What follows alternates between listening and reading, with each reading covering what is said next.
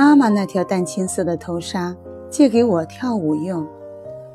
她在纱的四角各缀上一个小小铃，我把纱披在身上，再系在小拇指上，当做麻雀的翅膀。我的手一舞动，铃就随着响，好听极了。举行毕业典礼那天，同时也开欢送毕业同学会，爸妈都来了。坐在来宾席上，毕业同学坐在最前面，我们演员坐在他们后面。童子军维持秩序，神气死了。他们把童子军棍拦在礼堂的几个出入门口，不许这个进来，不许那个出去。典礼先开始了，韩主任发毕业证书，有考第一的同学代表去领取。那位同学上台领了以后，向韩主任鞠躬，转过身来又向台下大家鞠躬。大家不住的鼓掌。我看这位领毕业文凭的同学很面熟，好像在哪里见过。哎。我真傻，每天在同一个学校里，当然我总会见过他的呀。我们唱欢送毕业同学离别歌。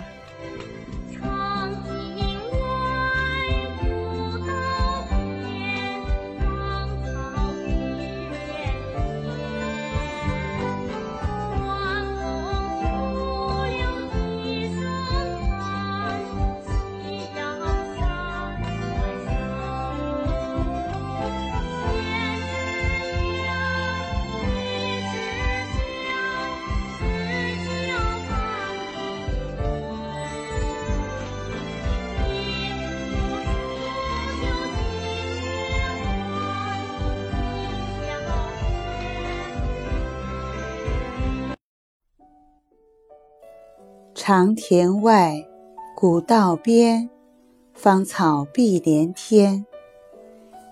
问君此去几时来？来时莫徘徊。我还不懂这歌词的意思，但是我唱时很想哭。我不喜欢离别，虽然六年级的毕业同学我一个都不认识。轮到我们的麻雀与小孩上场了，我心里又高兴又害怕。这是我第一次登台，一场舞跳完，就像做梦一样。台下是什么样子，我一眼也不敢看，只听见嗡嗡嗡嗡的，还夹着鼓掌声。我下了台，来到爸妈的来宾席，妈妈给我买了大沙果。玉泉山的汽水和面包，我随便吃了喝了，童子军管不了喽。我并不愿意老老实实的坐在爸妈身边，便站起来，左看右看的，也为的让人家看看我就是刚才在台上的小麻雀。忽然，一晃眼，我看见一个熟悉的脸影。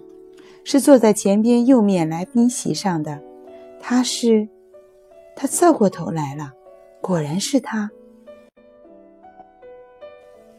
我不知怎么，竟一下子蹲了下去，让前面的座位遮住我，我的脸好发烧，好像发生了什么事情。我低下头想，他怎么也来了？是不是来看我？在那青草丛里。我对他讲过学校要开游艺会和我要表演的事了吗？如果他不是来看我，又是来看谁的呢？我蹲在妈妈的脚旁太久，妈妈轻轻地踢了我一脚，说：“起来呀，你在找什么？”我从座位下站起身，挨着妈妈坐下来，低头轻轻地吃沙果，眼睛竟不敢向右前方看去。妈妈笑笑说：“你不是说今天是特别的日子，童子军不管同学吃零食的事吗？为什么还这么害怕？”谁说怕？我把身子扭正过来，这个大沙果是很难吃完的，因为我的牙。我吃着沙果，一边看台上，一边想心事。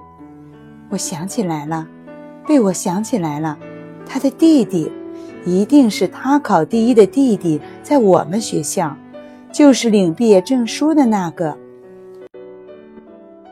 我差点喊出来，幸亏沙果堵在嘴上。我只能从鼻子里哼了一声。游艺会仿佛很快的闭幕了，我们都很舍不得的离开学校回家。回家来，我还只讲游艺会的事情，说了又说，说了又说，好像这一天的快乐我永远永远都忘不了。爸爸很高兴，他说我这次期考居然进到十名以内了，要买点东西鼓励我。爸说：“要继续努力啊，一年年的进步上去，到毕业的时候，要像今天那个考第一的学生，代表同学领毕业证书。想一想，那位同学的爸爸坐在来宾席上，该是多么高兴呀！”他没有爸爸，我忽然这样喊出来，自己也惊奇了。他准是我所认为的那个人的弟弟吗？幸亏爸爸没有再问下去，但是这时却引起我要到一个地方去的念头。晚饭吃过了，天还不太晚，我溜出了家门。在门外乘凉的人很多，他们东一堆西一堆的在说话，不会有人注意我。我假装不在意的走向空草地去，草长得更高更茂盛了，拨开它。要用点力气呢。草里很暗，我不知道为什么要到这里来，也不知道他在不在。我只是一股子说不出的劲儿就来了。他没有在这里，但是墙角还有一个油布包袱，上面还压了两块石头。我很想把石头挪开，打开包袱看看，里面到底是些什么东西。但是我没敢这样做，我愣愣地看了一会儿，想了一会儿，眼睛竟湿了。我是想，夏天过去，秋天、冬天就会来了，他还会常常来这里吗？天气冷了怎么办？如果有一天，他的弟弟到外国去读书，那时他呢，还要到草地来吗？我蹲下来。让眼泪滴在草地上，我不知道为什么会这么伤心。我曾经有过一个朋友，人家说他是疯子，我却很喜欢他。现在这个人，人家又会管他叫什么呢？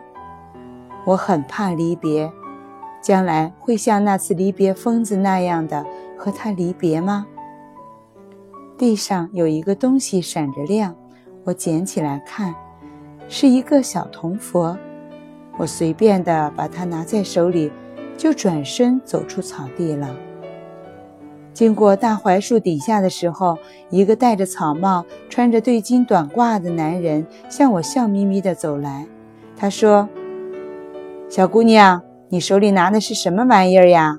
我看看行吗？”“有什么不行呢？”我立刻递给他。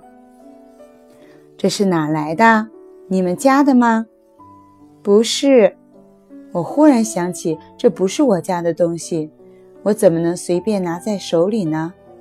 于是我就指着空草地说：“喏，那里捡来的。”他听了，点点头，又笑眯眯地还给我。但是我不打算要了，因为回家去，爸爸知道我在外面捡东西，也会骂的。我就用手一推，说。送给你吧，谢谢你哦，他真是和气，一定是个好人了。